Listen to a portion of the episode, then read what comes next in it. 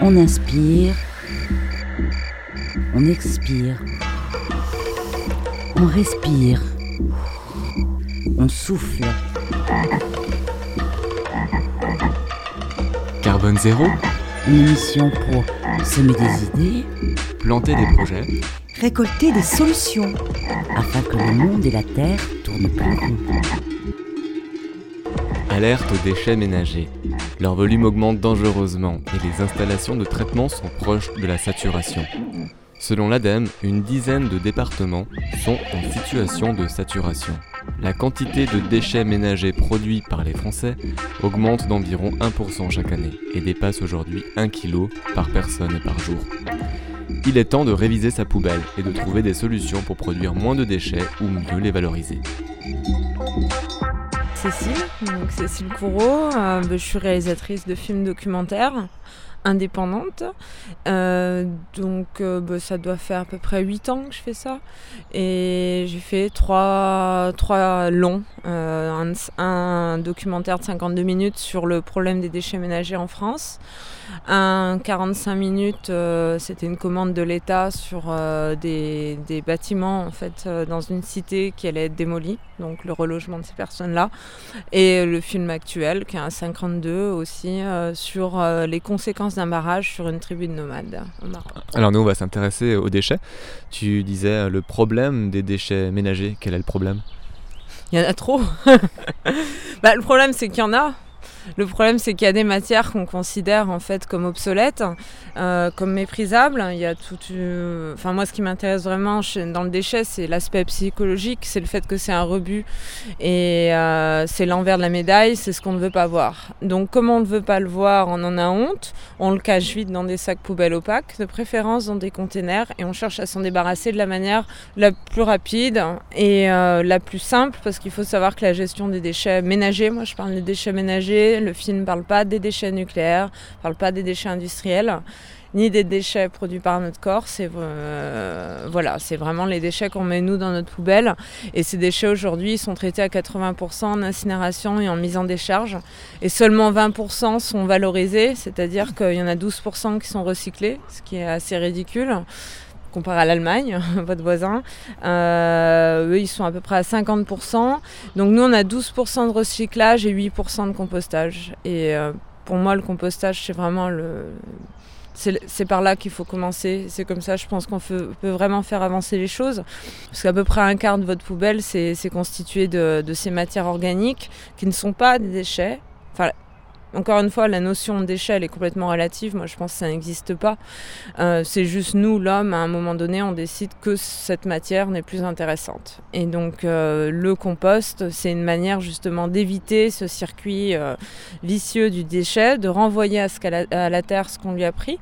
Parce qu'il y a quand même 80% je crois des sols mondiaux euh, qui manquent d'humus. Donc euh, rendre ces matières à la terre, c'est une, une manière de, de- d'empêcher cet appauvrissement de continuer. Et à partir du moment où vous avez enlevé ces matières-là, qui sont à, peu près c'est 80-90% d'eau, donc il n'y a vraiment aucun intérêt à les mettre dans un incinérateur et à, les brûler, ça ne produira pas d'énergie, au contraire ça en consommera.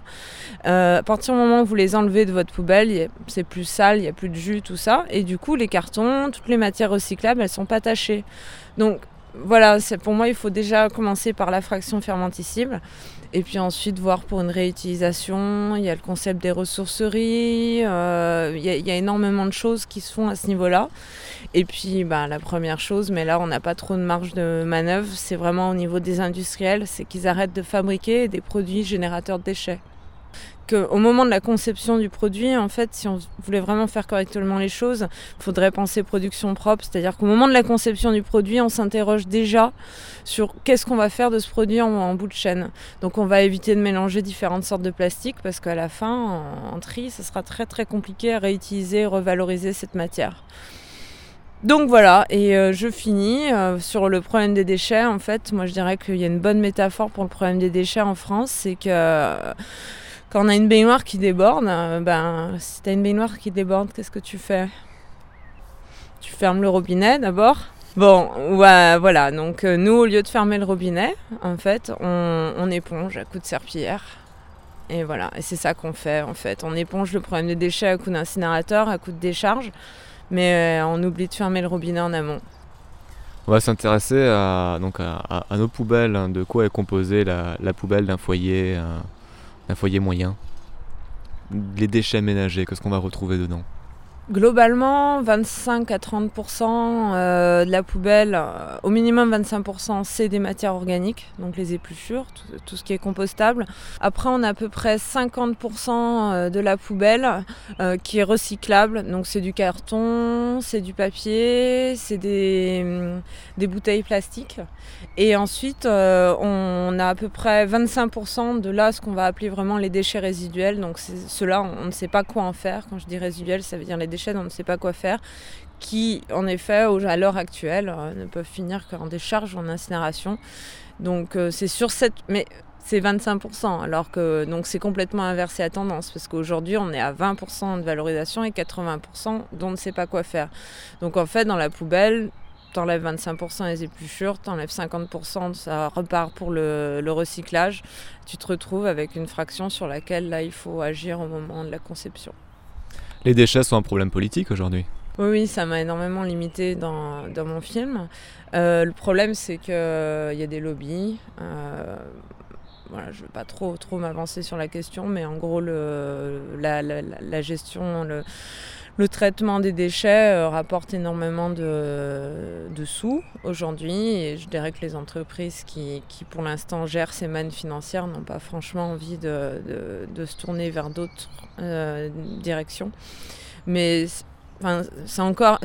Je dirais que ça n'a pas fondamentalement changé, puisque trois ans plus tard, moi, le film que j'ai fait, il circule encore énormément parce qu'il y a un besoin d'information. Donc ça n'a pas changé. Il n'y a que la tête du ministre de l'Environnement qui a changé. Mais ça bouge quand même un petit peu. Il y a des plans de compostage qui sont mis en place là à Paris. Ils font du compostage en bas d'immeubles. Il y a énormément de crédits qui ont été mis en place pour faire des, jardins justement partagés. Donc encore une plateforme de compostage. Donc le rôle d'une plateforme euh, de compostage, c'est quoi? C'est récupérer le déchet organique pour en faire du compost et pouvoir le, valoriser, le redistribuer derrière? Voilà, c'est ça. Donc euh, depuis le 1er juillet 2002, tout ce qui est recyclable doit être recyclé. Avant, les végétaux, ont été mis en décharge, recouverts euh, ou incinérés. Donc euh, depuis le 1er juillet 2002, avec une plateforme de compostage, euh, donc on récupère les végétaux, on les composte et à la fin on, obtient un super engrais qu'on valorise essentiellement sur nos exploitations agricoles.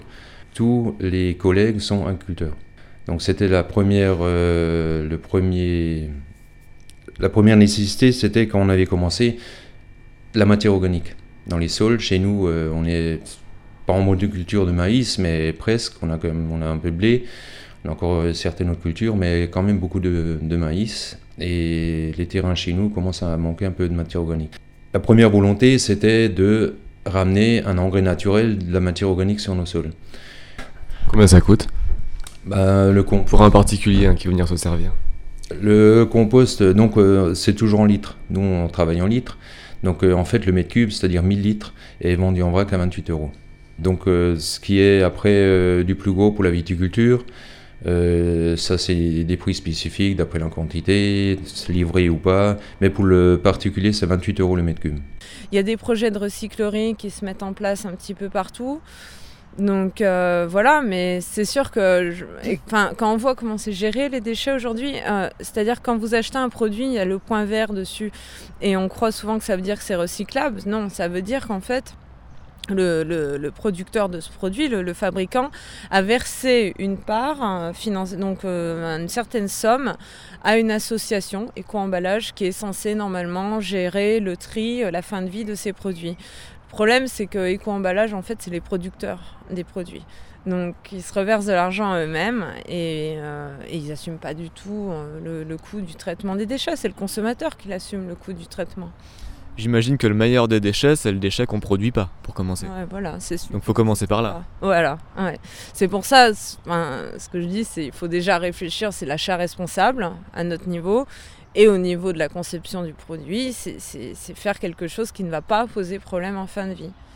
Voilà, c'est ça qui va m'intéresser. Nous, en tant que citoyens, si on est un petit peu sensible à ce sujet des déchets et qu'on a envie de les réduire, qu'est-ce qu'on va pouvoir faire? Donc on sait qu'il y a déjà l'apport volontaire, on peut aller apporter notre papier, notre verre, mais finalement qu'on le fasse ou pas, euh, on n'est pas pénalisé. Qu'on jette notre bouteille en verre dans la poubelle ou qu'on la jette dans une benne, euh, en tant que, consommateur, nous, il n'y a, pas de différence. Si ce n'est que notre éco-conscience c'est déjà pas mal. non, bah, c'est sûr qu'à ce niveau, pour l'instant, on n'est pas du tout encouragé financièrement. On va y venir. Euh, pour l'instant, on est à la taxe d'enlèvement des ordures ménagères. Donc, en effet, quelle que soit la quantité de déchets qu'on produit, on payera de toute manière la, la même somme. C'est pour ça que les systèmes comme la pesée embarquée, là en Alsace, c'est très intéressant parce que les gens ne payent que pour ce qui trient, en fait la pesée embarquée, le volume du bac, la redevance incitative. Monsieur Blazon, pouvez-vous nous aider à y voir un peu plus clair dans les différents systèmes de collecte des déchets? Tous ces systèmes-là, en fait, c'est des outils euh, qui sont mis en place pour permettre aux collectivités de gérer euh, la redevance incitative. Donc on peut les brosser euh, rapidement.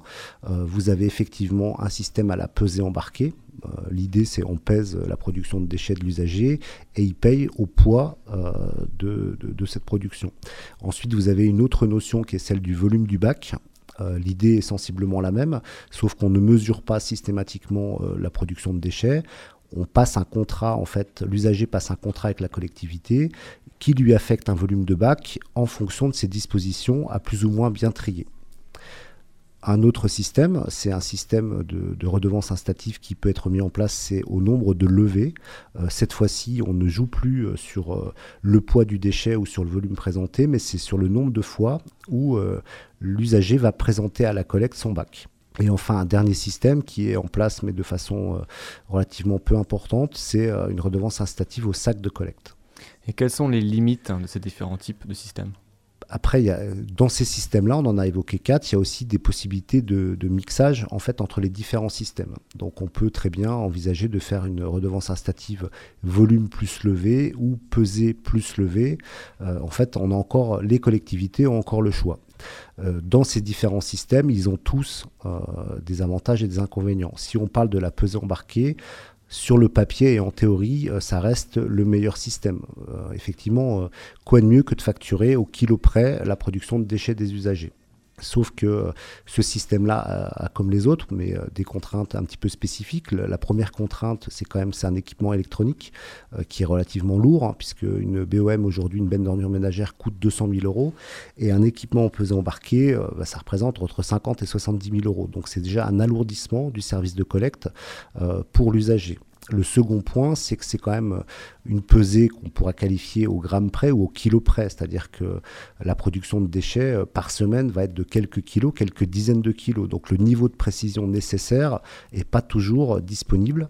Ça, c'est le deuxième point. Le troisième point, c'est que les aléas climatiques ou même les aléas de pente au niveau des rues peuvent mettre à mal ce système-là. En gros, quand il fait trop chaud ou s'il fait trop froid, euh, ou si la rue est passablement en pente, euh, on n'est pas certain de la vérité des informations du système informatique.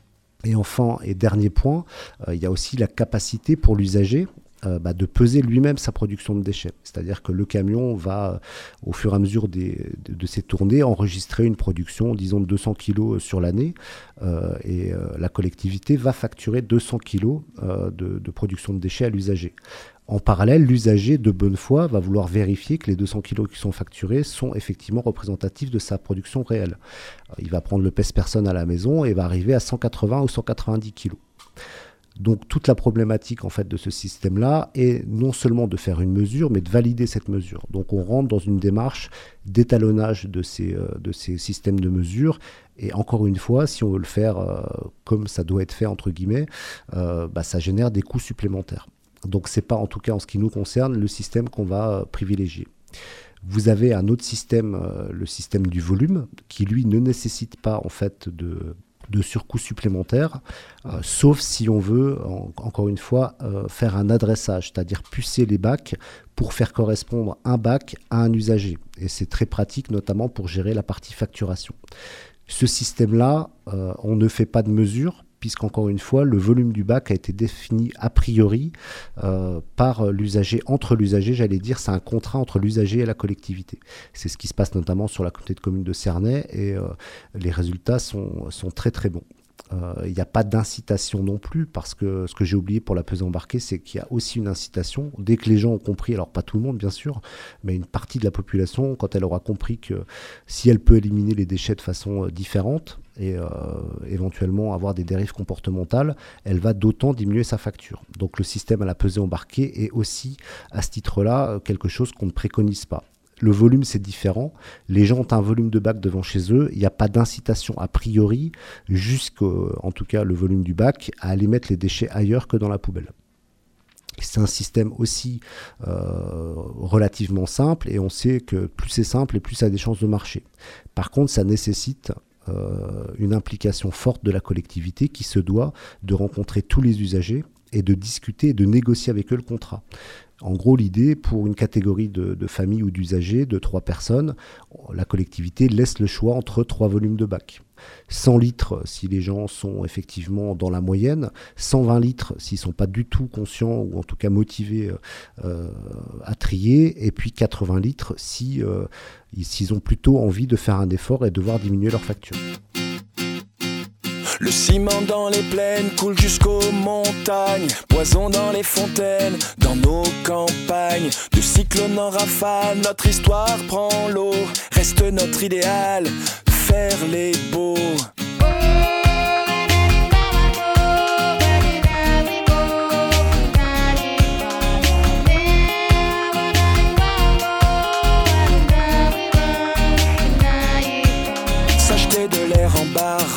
La balance. Quelques pétrodollars contre l'existence. De l'équateur au pôle, ce poids sur nos épaules. De squatteurs éphémères, maintenant c'est plus drôle. Puisqu'il faut changer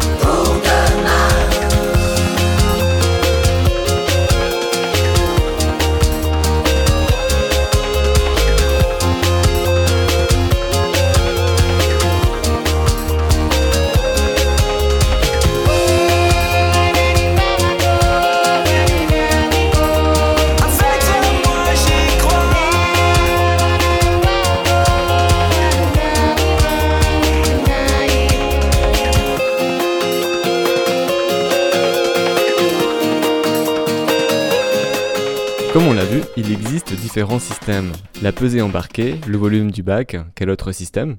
Donc troisième système, on l'a dit, c'est la présentation du bac. Donc là, on a par contre besoin euh, aussi d'un adressage et d'un puçage du bac.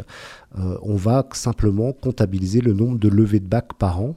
Avec, euh, là aussi, il faut mettre des, des- des garde-fous, c'est-à-dire qu'on ne peut pas considérer que le minimum, ça sera zéro levée.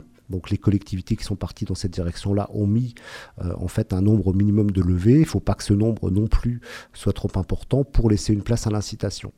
C'est le système qui peut générer le maximum d'économies euh, aux collectivités, puisque les collecteurs que nous sommes euh, répercutent les coûts de collecte. Entre lever un bac plein et un bac vide, c'est le même coût. En fait, l'idée euh, qu'on développe, c'est que si on n'a que 35 ou 40% des bacs qui sont présentés à, chaque collecte, on va pouvoir faire diminuer les coûts de collecte. En tout cas, l'avantage principal de ce système-là, c'est bien des économies de coûts pour la collectivité. Ensuite, on a des collectes euh, au sac. Donc euh, l'idée c'est qu'on ne prend à la collecte que des sacs qui ont le logo de la communauté de communes ou de, de la collectivité qui a mis en place ce système. Donc c'est un système qui a fait ses preuves, hein, qui marche sur notamment la communauté de communes de Saint-Amarin avec une diminution des tonnages relativement, pour pas dire très importante. Attention euh, néanmoins à deux points. Le premier, c'est celui que je citais tout à l'heure d'un point de vue réglementaire par rapport à la R437, puisque ça reste de la collecte d'ordures ménagères résiduelles en sac. Donc ces sujets, aujourd'hui, ce n'est qu'une recommandation de la CRAM. Demain, la CRAM peut interdire ce type de collecte. Ça, c'est le premier point. Et le deuxième point, c'est aussi un système qui peut générer des dérives. Parce que comme on comprend que, que les sacs de la collectivité seront collectés, on peut imaginer des systèmes euh, où les sacs euh, qui ne sont pas logotés peuvent avoir des destinations différentes, où on peut même se poser la question de comment gérer ces sacs s'ils sont mis sur le domaine public. on ne peut pas les laisser indéfiniment sur, sur, sur, le domaine public, donc il faut aussi penser à ces problématiques-là. Il n'y a pas de système idéal, mais il y a en fonction de la typologie d'habitat, en fonction de la réflexion et de, entre guillemets, de la motivation de la collectivité, certainement des systèmes plus adaptés que les autres. Donc euh, forcément là, ils vont, ils vont être incités à trier. Euh, même en dehors de l'encouragement. Donc c'est sûr qu'à mon avis, il y aura vraiment une évolution au niveau du comportement une fois que les, gens euh, s'y retrouveront financièrement. Mais c'est clair que si on peut faire le tri, il faut le faire. Mais là, le déchet, il existe déjà. Enfin, il faut même, moi je trouve, prendre encore plus en amont, c'est-à-dire au moment d'acheter les choses, chercher des choses non emballées. Évidemment, pas prendre de sacs. Alors peut-être qu'ici il n'y en a plus, mais à Paris il y a encore plein de sacs plastiques. Se tourner vraiment vers le réutilisable. Aujourd'hui, on est dans une société du tout jetable. on jette même les appareils photo. On a un appareil photo jetable. On jette tout. Ben, ça, c'est du pétrole, un appareil photo jetable sans plastique. Donc euh, aujourd'hui, on rouvre même certaines décharges pour récupérer des, métaux euh, parce qu'on les a plus. Donc voilà, c'est ça, c'est au moment d'acheter, au moment de consommer, en fait, réfléchir vraiment euh, à, créer le moins de déchets possible. Faire du compost, j'insiste là-dessus. Alors le compost, c'est vrai que c'est finalement rendre la matière organique à la terre, hein, d'où elle vient. Mais quand on habite dans un immeuble collectif, comment est-ce qu'on peut faire pour composter?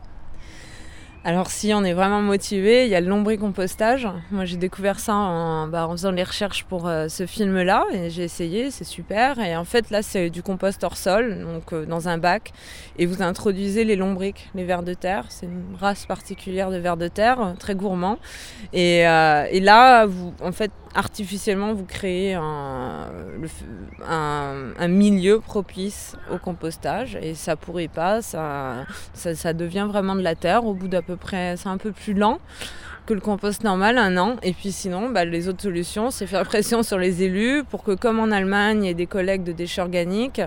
Euh, en Allemagne, ils collectent les déchets euh, organiques chez les gens et puis ensuite, ils les mélangent dans les parcs euh, avec les déchets verts et ils font du compost et il y a une distribution de compost. Ici en France, en Vendée, maintenant dans d'autres endroits aussi, parce que mes informations commencent à dater un peu, mais à l'époque, les initiateurs de, ça, c'était en Vendée et eux, ils avaient installé une plateforme de compostage collectif en plein centre, une toute petite ville. Et les gens, bah, et c'était, ce qui était bien, c'est que c'était à côté des, commerces de l'école. Et ils avaient distribué des seaux aux gens. Et les gens, le matin, ils amenaient leurs seaux d'épluchure. Et puis, euh, trois fois par an, ils faisaient une distribution de compost. Et, euh, et bah, tu avais un tampon à chaque fois que tu amenais tes déchets. Et donc, au moment de la distribution, tu avais l'équivalent en compost. Ce qui existe aussi en Alsace. Hein. Aujourd'hui, tu as des communes où ils font ce tri-là, où tu as la poubelle, je crois que c'est jaune, qui correspond à tout ce qui est organique, et il y a un ramassage euh, hebdomadaire où on amène ça sur une plateforme de compostage et le particulier peut venir avec sa brouette, sa remorque récupérer euh, le compost. Tu peux me parler un peu du, du, du lombricompostage? Qu'est-ce que tu en sais? Qu'est-ce que tu pourrais nous expliquer Moi, c'est ce qui m'a le plus passionné en fait. Euh, le lombricompostage, bah, j'ai découvert ça. C'est une famille qui faisait ça, hein, qui avait des enfants. Je cherchais une famille avec des enfants parce que pour moi, c'était vraiment important de montrer que c'est pas sale, euh, voilà. Et à Grenoble. Et puis, euh, bah, en fait, c'est vraiment tout simple. hein. Il y a, y a une petite entreprise vers la terre qui en, qui en fabrique des super. Mais sinon, le principe, euh, bah, tu, tu fais une litière en fait avec des feuilles mortes, un petit peu de terre, tu mets tes lombriques dans un bac et puis euh, tu donnes les, déchets organiques. Donc c'est un peu plus contraignant quand même que le compost euh, dans le jardin parce que euh, le compost dans le jardin, en fait, tu as plusieurs phases. Et c'est euh, donc un moment, ça, ça monte très haut en température. Et là, c'est des bactéries qui travaillent. Et c'est uniquement dans la troisième phase en fait du compostage où tu as les vers, les lombriques qui arrivent parce qu'ils ne peuvent pas supporter des températures trop hautes. Donc là, dans du lombricompostage, on court-circuite les deux premières phases et on va direct à la troisième. C'est les lombriques qui font tout le travail. Donc c'est pour ça que ça va plus longtemps et ça monte moins haut en température. Donc voilà, tu as tes feuilles mortes, un peu détrempées, tes lombriques, tu mets ta matière organique, tu, le rapport c'est 70% azote, donc les épluchures et 30% carbone. Donc le carbone, bah, c'est si tu travailles dans un bureau, tu mets du papier. Faire attention aux encres qui peuvent être toxiques pour les vers. Euh, sinon, des feuilles mortes ou de la sciure. Et puis bah, tu mets un petit peu de sciure à chaque fois que tu mets beaucoup d'épluchures. Et tu mets un couvercle de, de feuilles mortes au-dessus pour éviter euh, les odeurs, les moucherons, tout ça. Et euh, en dessous, en fait, ton, bac dans lequel tout ça, il y, a- tout ça, en fait, le fond, il faut faire des petits trous. Parce que, donc, encore une fois, les épluchures, c'est 80 à 90% d'eau. Donc, c'est ces fameux jus, on dit toujours c'est sale dans nos poubelles quand on sort pas la poubelle pendant une semaine. Bah, en fait, c'est c'est de l'eau. Donc là, ça retombe dans le bac du dessous et ça, c'est un super engrais. Tu le mets, faut pas le mettre pur sur les plantes, sinon elles, euh, elles brûlent. Mais si tu le mélanges à de l'eau, ça te fait un engrais très azoté, très un booster en fait. Donc voilà, tu as du compost, tu as de la terre à peu près, je dirais, au bout de 10-11 mois. Et as du, tu récupères du jus, tout, ça dépend quoi, toutes les trois semaines. Et euh, bah, moi je trouve que ça, ça fonctionne sans problème. Quoi. Il y a deux trois moucherons, faut quand même le dire. Mais on fait ça en intérieur ou sur son balcon? Bah, si on a un balcon abrité, c'est le top. Parce qu'il faut pas que la pluie tombe dedans, sinon ils vont être noyés. Donc euh, moi, je n'ai jamais eu de balcon. Quand j'étais en ville, euh, je le faisais en intérieur et il n'y avait, pas- avait pas de souci. Donc la solution la plus simple, ce serait quand même de faire pression sur euh, les politiques pour instaurer un système de, de collecte euh, du biodéchet. Oui, complètement. Oui, parce que là, c'est encore une fois, il faut être motivé. Les gens disent, il y a beaucoup de gens qui ont peur d'avoir des vers de terre dans leur cuisine. Il faut trouver les vers de terre. euh, voilà, bon, c'est assez particulier. Là, je viens d'en installer une, un chez une copine à Paris qui n'était pas du tout. Ça fait un an et demi que je lui en parle. Ça y est, elle est prête, mais elle, elle veut pas les toucher. Voilà. mais bon, une chose très très importante, c'est que là, ça fait peur quand j'en parle, mais en fait, les, vers de terre ont, peur de la lumière. Donc, ils restent toujours au fond, on les voit jamais, jamais. Et on soulève un peu les feuilles mortes pour mettre les déchets, et on voit pas les vers de terre. C'est, si on est intéressé, moi, je voulais un peu les recenser, donc euh, là, on, gratte, quoi. Mais moi, je trouve ça super parce que ça, ça réintègre en fait le cycle, justement, ce, ce fameux cycle euh, qui est naturel à la base, qui a pas de déchets. Dans la nature, il n'y a pas de déchets, en fait. C'est un cycle, la boucle se ferme. C'est nous qui sommes intervenus dans ce cycle et qui l'avons rompu. Donc le lombricompost, en fait, ça permet de refaire ça en ville, alors que la ville, euh, enfin, elle empêche le compostage en général. Parce que j'ai eu des, des gens à qui j'avais donné des lombricomposteurs et euh, qui sont partis un mois et demi, qui n'ont pas nourri les vers et ils sont morts. On inspire. On expire. On respire. On souffle. Carbone zéro, Une émission pour semer des idées planter des projets, Récolter des solutions. afin que le monde et la terre tournent plus rond. Plus d'informations sur les déchets ménagers et le lombricompostage, www.verlaterre.fr.